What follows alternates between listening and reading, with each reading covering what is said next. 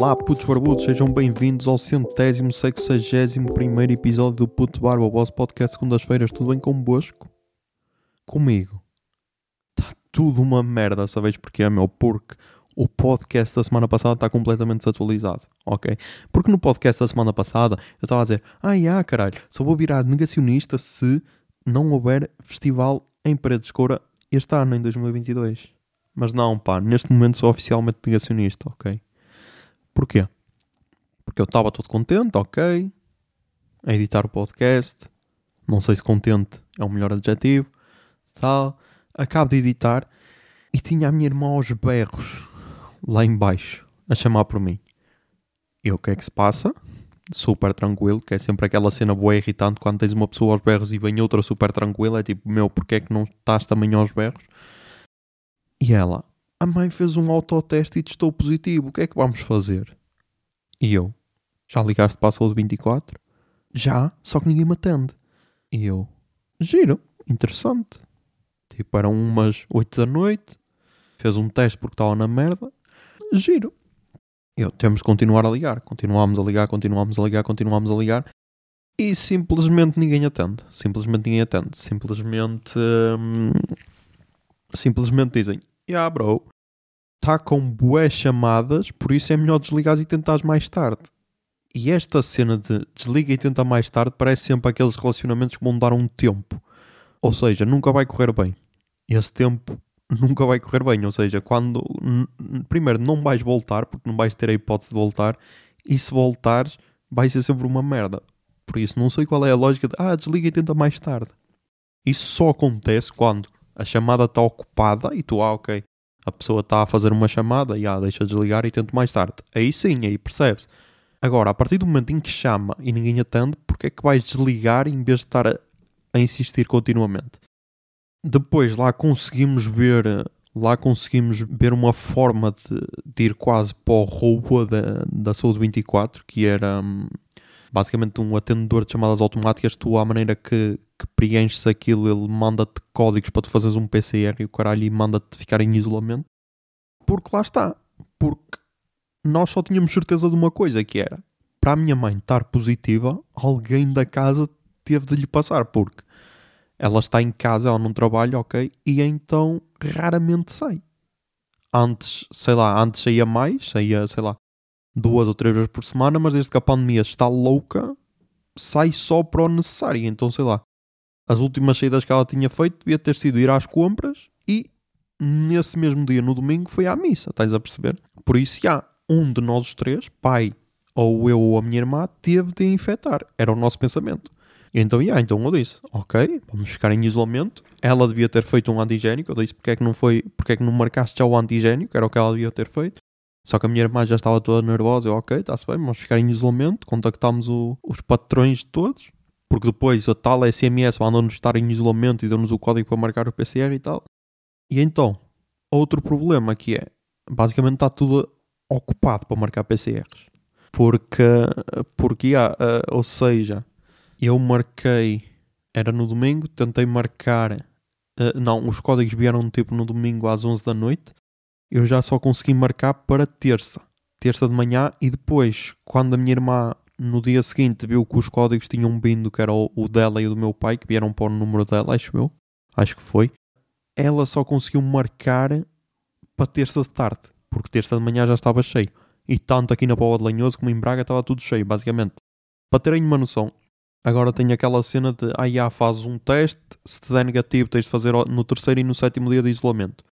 Eles mandaram o código, porque entretanto eu fui o único deu negativo, e eu depois passo a explicar isso, e eles todos deram positivo, ou seja, estão, estão todos covideiros. E então, esse que veio para, para depois fazer o tal teste no sétimo dia, que eu entretanto já consegui marcar para amanhã, porque eu estou a gravar na sexta, dia 21 de janeiro de 2022, e então vou fazer amanhã, mas eu depois já passo a explicar isso tudo.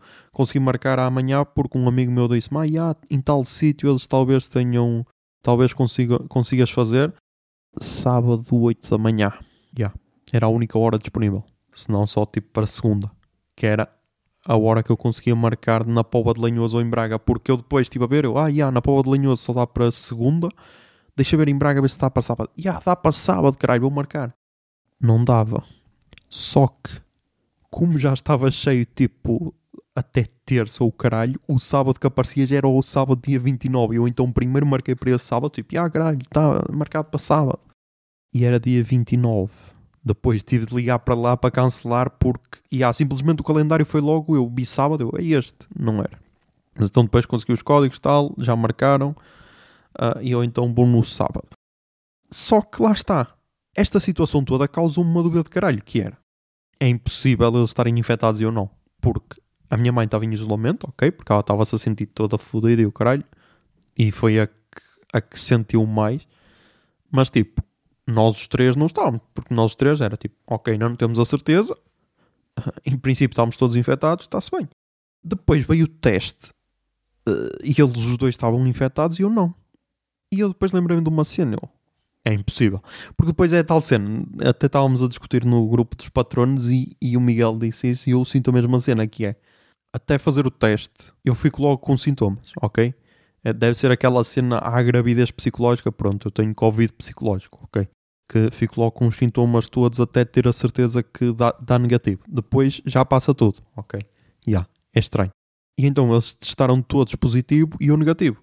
E eu, foda-se. Deixa-me fazer uma cena que eu nunca fiz, que é vou ao site da Saúde 24 ou do SNS 24, vá, e vou tentar pedir o certificado de recuperação da Covid. Porque eu uma vez já tinha feito isso e se não tivesse registado como positivo, dizia: Não, bro, tu não tens este certificado porque tu nunca tiveste Covid.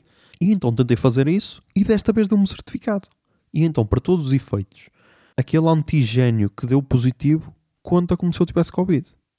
E a minha questão é a seguinte: é que eu tenho várias questões, meu. Eu tenho várias questões. E foi por isso que eu até disse à miúda que eu sou a primeira vítima de Covid de Schrödinger. Ou seja, tanto posso ter Covid como posso não ter, ok? Depende da perspectiva que estás a ver. Porque lá está, meu, porque era impossível. Era impossível eu, eu tipo, somos quatro pessoas em casa. Era impossível só, só uma ficar positiva, ok? Principalmente porque estávamos todos em contacto, ok? Porque é tal cena, se fosse eu ou a minha irmã está positivo, aí é aceitável, porque nós, como trabalhamos por turnos e tudo, nem sempre jantamos ou almoçamos todos juntos e tal. Se bem que eu janto, mas a minha irmã é mais raro. Mas, por exemplo, num almoço em casa, é isso, ok. Agora, sendo a mãe, principalmente um fim de semana em que almoçamos todos juntos e tal, era impossível eu não ter apanhado. Por isso, a partir de agora, já, tenho, de, tenho de me mentalizar que tive mesmo Covid. Só que lá está, meu, só que é boeda bizarro, porque como é que é possível? Fazem-te um teste antigênio, tipo às 10, se calhar foi mais cedo que às 10, mas pronto, vamos imaginar às 10, às 11 estás a dar língua de dois à tua namorada e o meu teste está positivo e não lhe passo Covid a ela. Tipo, há várias hipóteses, ou ela é imune, ou então não sei dar língua de dois. Essa era, essa era a hipótese que eu não tinha pensado até hoje em dia. Mas tipo, não sei, meu, estou em negação. Estou em negação, já, sou, sou um negacionista da Covid. Não, já, vou votar ADN é verdade. Yeah. Sou novo, vou ser o cabeça de lista do partido ADN pelo Círculo de Braga. Yeah. Votem em mim, vai ser esse o meu futuro. Mas então, yeah, pá, eu só fiz isso ontem, depois de saber o resultado que deu negativo, porque eu fui tipo, eu, é impossível, meu. é impossível. Primeiro porque eu já tenho todos os sintomas. Não, tipo, o único sintoma que tinha era tosse e cansaço. Ou seja, Covid. Yeah, Covid. E então deu negativo, eu fiquei, fiquei, porquê tal cena, meu? Isto eu não sei se já, se já hum, os brasileiros já falaram muito disto, que é o síndrome do cocó fantasma. Eu não sei se sentem isto, que é quando vão à casa de banho cagar e simplesmente cagam porque sabem que, que saiu alguma coisa de vós, mas nem a sanita fica suja e a merda desaparece, nem o papel higiênico depois de limpar o rabo fica sujo. E eles, uma vez num Nerdcast, chamaram isso de cocó fantasma. E foi o que eu tive com a Covid, porque é, meu, como é que é possível? Tipo, na altura eu não tive, sim, tipo, tive tosse. Só tosse. Mas agora também tive tosse e não tive Covid. Estás a perceber? Não entendo. Pá, eu só queria um PCR positivo, ok? Para me poder gabar, ok? Para poder atirar à cara das pessoas, tipo, ah, caralho, tive um PCR positivo, nem isso tive. Ou seja, tive Covid de segunda. Porque só o antigênio é que deu positivo. Porque lá está, a minha mãe fez uh, autoteste no domingo, deu positivo. Na terça-feira fez PCR, deu positivo novamente. Ok? A minha família toda fez o PCR e deu positivo. Porquê é que eu tenho de ser diferente, meu? Porquê? Demita-se Gra Graça Freitas, demita-se António Costa. E ah, continuem a votar PS, meu. Para eu nem ter um PCR positivo, meu. E ah, e agora todos devem estar a pensar: foda-se, meu, mas tu achas que isto é só acerca de ti? É. Porque eu sou um gajo branco, hetero, cis, com menos de 30 anos. Por isso é tudo acerca de mim. Ou então estou só com uma síndrome de Dr. João e estou a tentar plagiar outro creator. Uma vez que José Lopes teve Covid, eu, ah, ok, então é assim, então pronto, vou também ter. Mas falhei miseravelmente. Como acontece um bocado com tudo o que eu faço de criação de conteúdo, mas já. Mas então, falando desse caso, dessa, desse creator que testou positivo, eu ouvi o podcast dele em que ele disse que não conseguia fazer nada e tal, ser produtivo. Eu não, eu consegui, ok.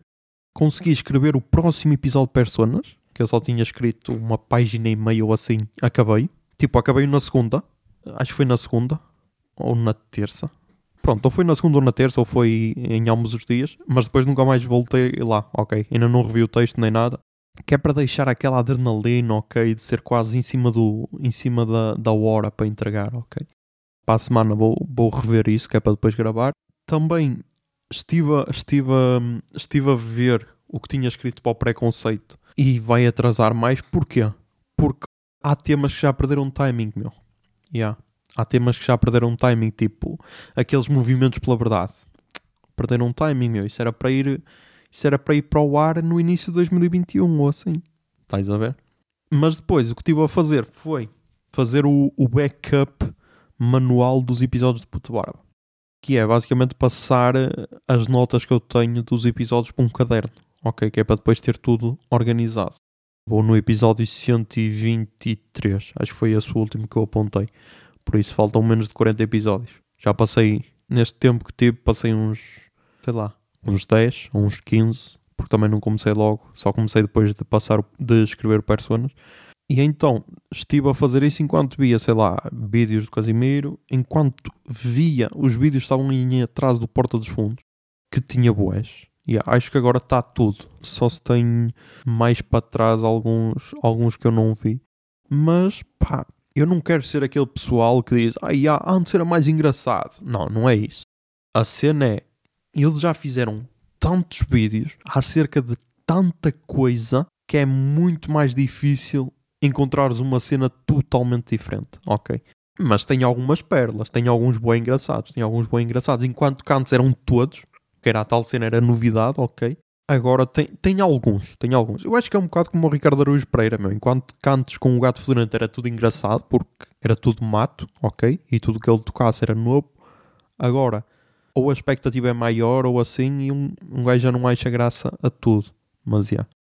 E uma cena que eu reparei a apontar nos cadernos e que fez, fez um bocado sentido com o timing que estamos a viver, que é no Brasil estreou o BBB 22 e eu lembro-me que no ano passado eu falei bué disso, meu. Falei bué disso. Uh, este ano não vou falar. Quer dizer, não vou falar, depende. Se houver alguma cena bué da escandalosa, eu vou falar. Mas achei curioso o timing, ok? Que eu estava a apontar e estava a estrear. Mas deixo já a recomendação que é acompanhem o Malcast. Quem gosta de Big Brother Brasil, que acompanhe o Malcast, porque lá Lá ele fala tudo, ou acompanha o, o Casimiro, ou o Luído, ou, ou qualquer criador de conteúdo brasileiro, porque isso é incrível, meu. É um país que abraça o Big Brother da mesma forma que abraça o Carnaval, meu. É, é uma cena incrível e, mais uma vez, quero muito que haja um Nerdcast acerca do Big Brother, porque acho que íamos ganhar todos muito com isso. Até porque uma pessoa que já participou no Nerdcast está neste momento dentro do, do Big Brother, por isso seria interessante. Uh, e é bem incrível ver o crescimento que eles tiveram e a amplitude de temas que eles podem abordar hoje em dia, porque o Nerdcast é de 2006, acho eu, ou seja, 16 anos. Vai fazer para aí 16 anos em abril. E eu, eu lembro-me de ouvir um, um, episódio antigo deles em que eles falaram de novelas. Ui, e o pessoal malhou-lhes em cima. E hoje em dia, passados uns sei lá, um, uns 10 anos desse, desse momento e há pessoal a pedir-lhes um, um episódio de Big Brother, por isso. Yeah, é isso, meu. É tal cena. Eu lembro-me que no, no caderno eu tinha apontado isso. Gosto de pessoas que tenham camadas, que, que gostem, por exemplo, de música indie, mas também apreciem um reality show brasileiro. Yeah. Continuo a acreditar nessa teoria do José de 2021, que é pá, sei lá, podes gostar de, de animais, gostar de assistir Tiger King e gostar de, de música também, por exemplo. Mas yeah. Depois, outra cena que aconteceu, meu, que eu não sei se isto acontece com todos os telemóveis, mas acredito que sim, que é aquela cena da alerta de spam, meu. Acho que todos os telemóveis têm isso hoje em dia, ou, ou não. Eu, pelo menos desde que troquei de telemóvel, essa cena funciona super bem, ok? Porque é bué raro, é bué raro eu receber uma chamada que eu não conheça e que não seja mesmo spam, ok? Só que é a tal cena, meu. Não sei se foi de estar em isolamento, de, de, de falta de contacto com o mundo lá fora, e então recebi uma chamada dessas, que tinha o tal alerta spam, e eu pensei, será que podemos mesmo confiar nas máquinas? Será que não podemos dar uma, uma, uma oportunidade a esta chamada, que pode ser de alguém que está mesmo a precisar de ajuda? E então atendi. Não, pá, confiem nas máquinas, meu. E é por isso que elas vão conquistar o mundo, meu, porque elas têm sempre razão, ok? E então era uma Ana da Endesa Energias.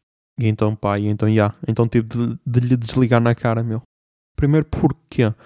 Porque, pá, primeiro eu não tenho Endesa, meu. E não sou eu o dono da casa, ok?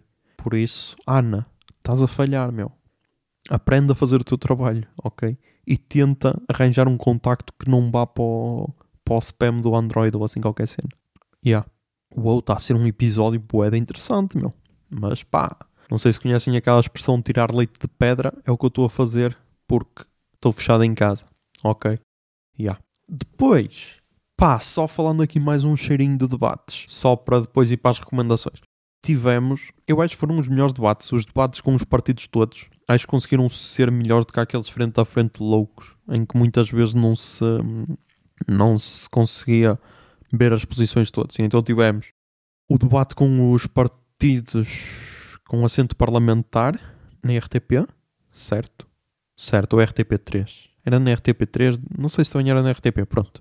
Depois tivemos os que não têm assento parlamentar, também, na RTP ou RTP3, ou em ambas. E agora tivemos o, o último que foi o debate das rádios, que era também com, os, com um assento parlamentar, que só não participou o Rui Rio e o André Ventura. E pá, eu destaco, se calhar, o que, o que foi mais louco de todos, que foi o, o de partidos que não têm assento parlamentar. Porquê? Por várias razões. Primeiro, porque o que todos os debates têm a ter, que é um claro vencedor. Um claro vencedor eleito pelo Twitter, ok? E então quem é que foi o claro vencedor eleito pelo Twitter desta vez? Foi a miúda do MAS, Renata Cambra. Porquê? Porque era uma gaja que tinha, sei lá, 200, 200 ou 300 seguidores, acabou o debate com 2300. Por isso, é tal cena, meu. Para estes partidos é sempre positivo, porque vão ter uma, uma exposição que, que se calhar de outra forma não, não teriam. Agora, o que se pode tirar do debate, meu, é que basicamente não sei se fazem realmente falta para a democracia portuguesa, meu, porque tens lá, sei lá, muitos deles basicamente são o partido da Wish dos que já têm assento parlamentar.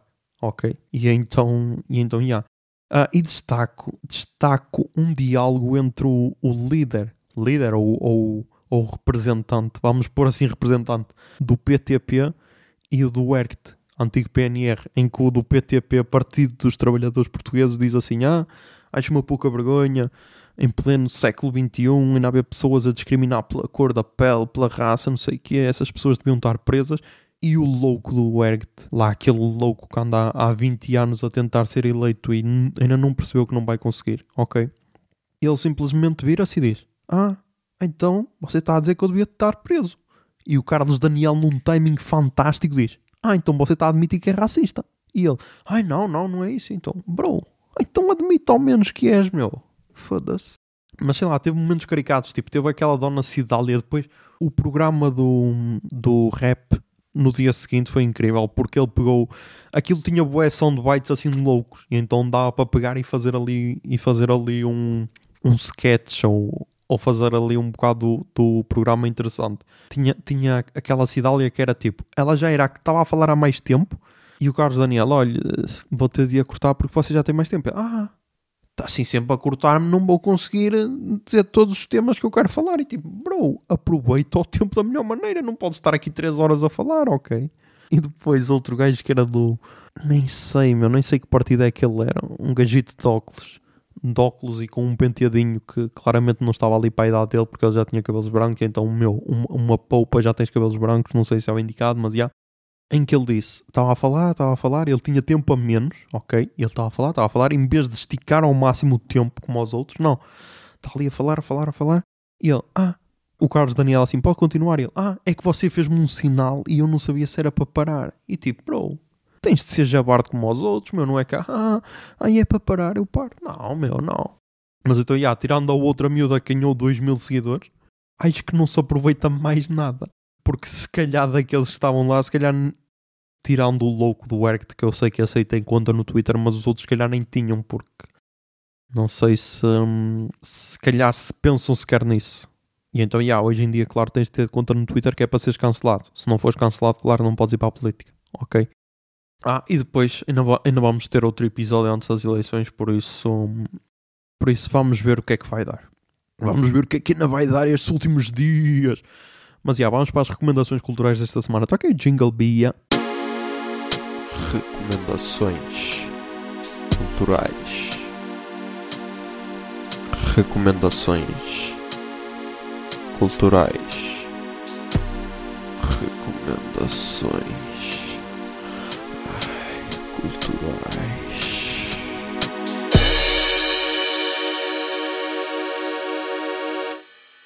Ok, aviso já que não tenho muita cena. Ok, não tenho muita cena. Porquê, meu? Porque nisto eu sou menos produtivo, que é uh, ver cenas e o caralho, meu, não consigo. Não consigo. Yeah, sou um vacilão, sou um vacilão. Por exemplo, podcasts, ouvi. Ouvi os. Acho que ouvi os que costumo ouvir. Por, incrível, por incrível que pareça, acho que os ouvi todos. Ou quase todos, pá. Mas então tenho só duas recomendações. Até porque estamos em época de eleições e então não se fala de outra coisa, por isso. Yeah que é o P24 e o Expresso da Manhã, que é o, o P24 é do público e o Expresso da Manhã é do Expresso.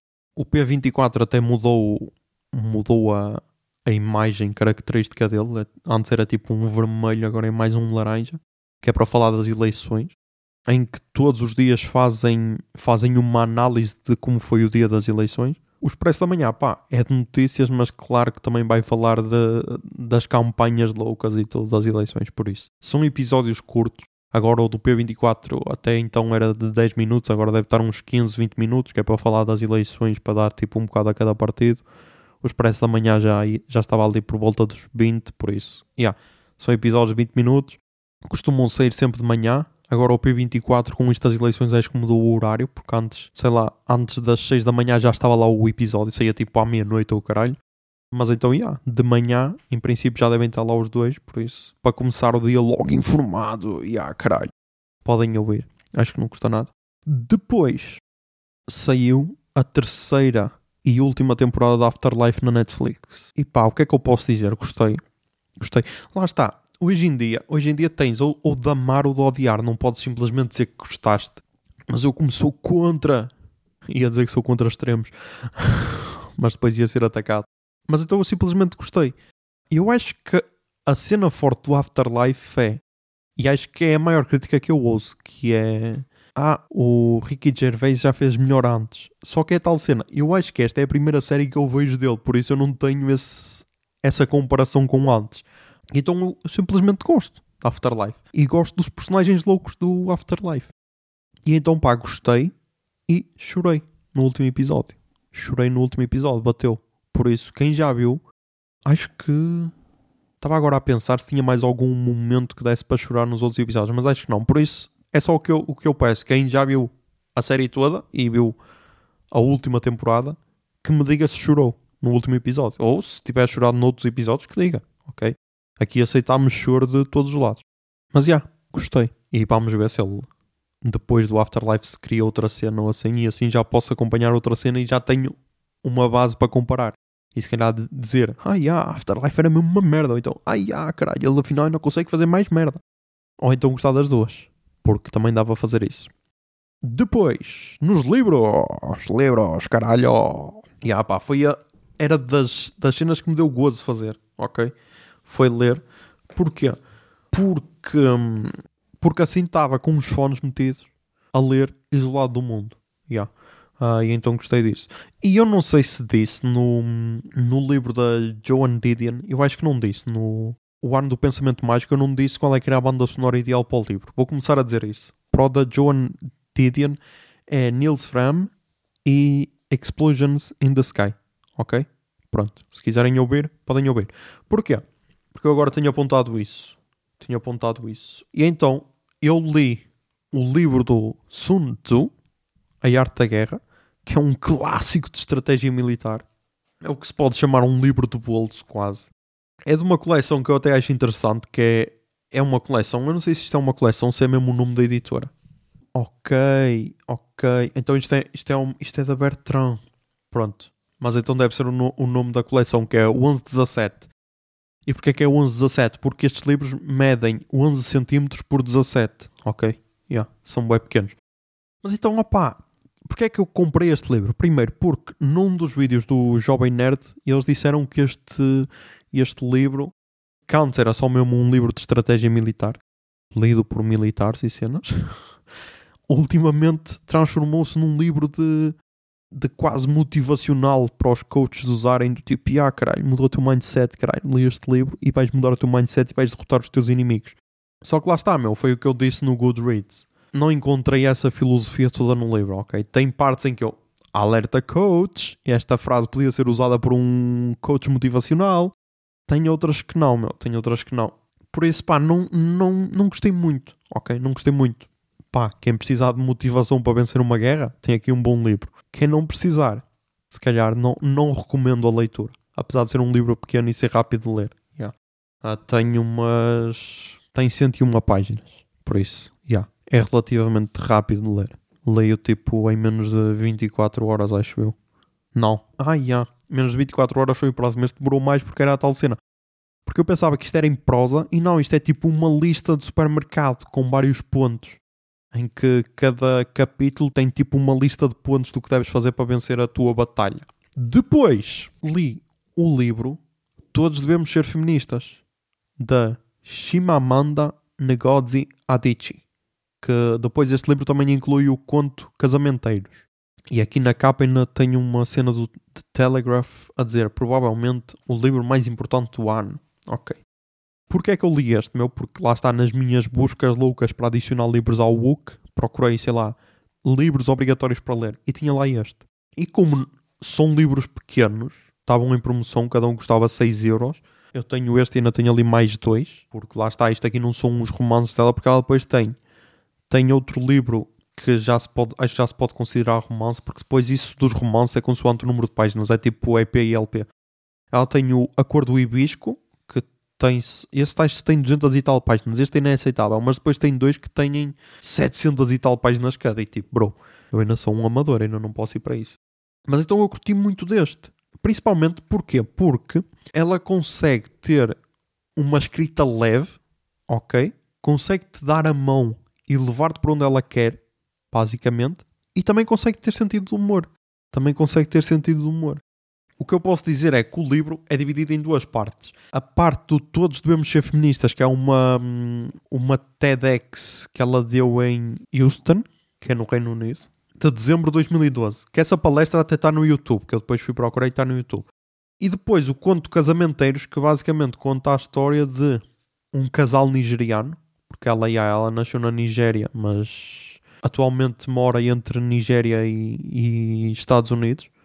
Então é basicamente o conto de um casal nigeriano que tem um casamento arranjado e que vão viver para os Estados Unidos. E então, yeah. acho que vou só ler a contracapa.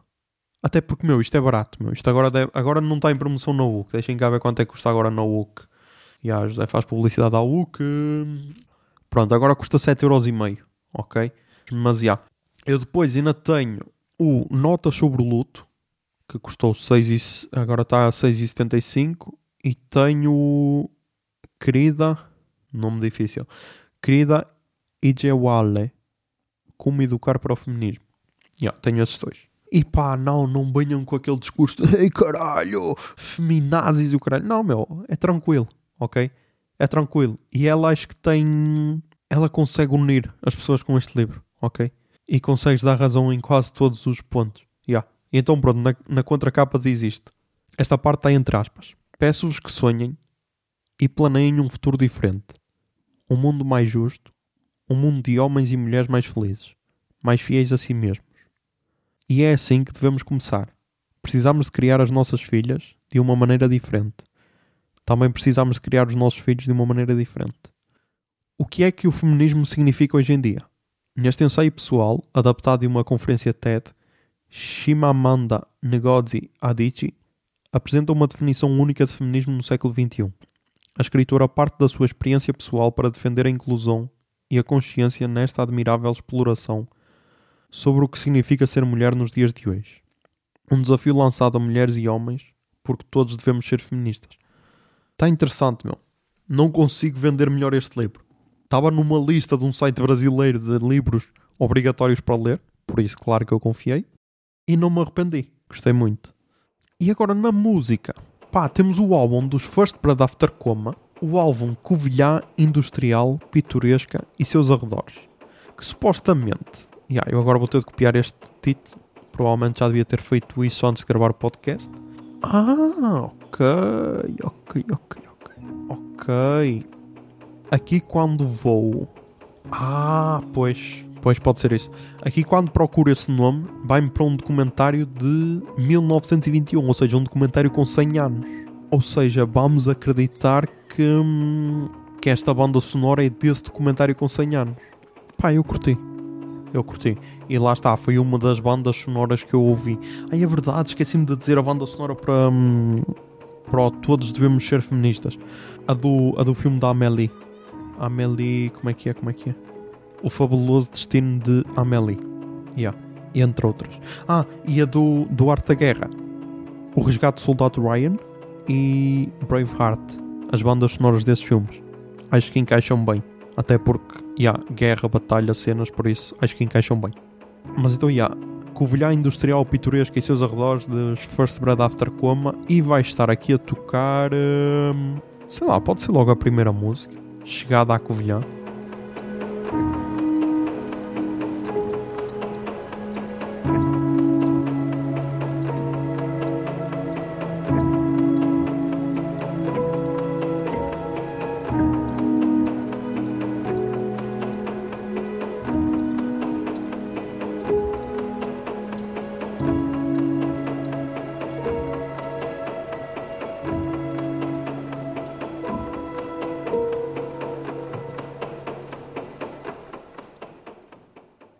Depois, pá, para terminar, a primeira cena nova que eu vi em 2022, a que é mesmo 2022, ok, e que não é de 2021 e eu pensava que era de 2022, não, esta é mesmo 2022, ok, que é o álbum de estreia dos Sia Fuam Walls, o álbum 16 em, em numeração romana, se bem que tem um, um 15 em numeração romana e depois tem um, um I em letra minúscula, por isso. Tecnicamente isto não é numeração romana, mas já. E pá, isto foi descoberto na Pitchfork, yeah, e na Pitchfork diz o seguinte. Na sua estreia impulsionada por Tristan Moore, o Quarteto Miami oferece um turbilhão encantador de odisseias de indie rock, dream pop e acid funk, cujo clima descontraído desmente um espírito filosófico inquieto. Adoro. Agora até é acid funk. O que é que é acid funk, meu? É funk que se dança ao som de ácido? Ou que se canta ao som de ácido? Não sei, meu. Mas eu gostei, eu gostei. Chamou a atenção por causa da mistura, ok? Porque aqui na, na Pitchfork normalmente tinha categoria. E então este tinha jazz, pop e R&B e rock. Porque não? Não dar uma oportunidade a este miúdo. E então pode estar aí a tocar a segunda música do álbum. You Can't Have Your Cake and Ego Too entre parênteses, Happy Birthday.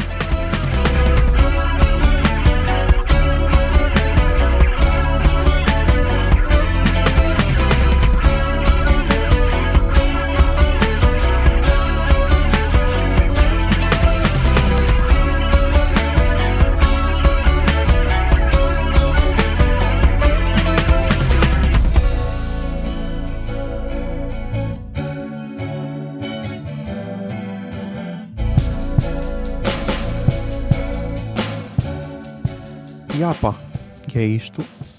Mais um episódio gravado. Uh, espero que se sintam honrados de estar a ouvir um conteúdo produzido pelo primeiro infectado com Covid de Schrödinger. E agora tenho dois certificados. Tenho de vacinação, que é válido até março de 2022, e tenho de recuperação, que é válido até junho, acho que é junho de 2022. Por isso, já. Agora vou só parar de gravar, tentar editar e amanhã vou enfiar outra zargatona no nariz, porque já marquei o teste. Se bem que não era preciso, porque tecnicamente já tive Covid. Agora, ironia das ironias, era dar positivo. Apesar de eu estar meio em isolamento do resto dos Covideiros, porque já tenho nojo deles, estou a gozar. Mas isso então seria a cereja em cima do bolo, que era não só tiveste Covid de Schrödinger, como tiveste a tua segunda infecção em menos de dois meses. Isso ó, seria seria delicioso. Mas já, já me estou a alongar demais. Já sabem, mantenham sons, tentem ser felizes e que a barba esteja convosco. Bombinha de fumo.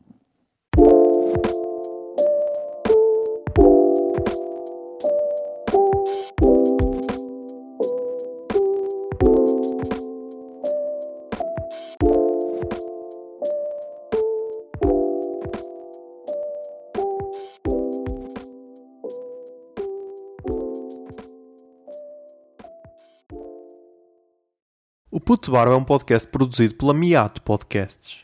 Miato. Fica no ouvido.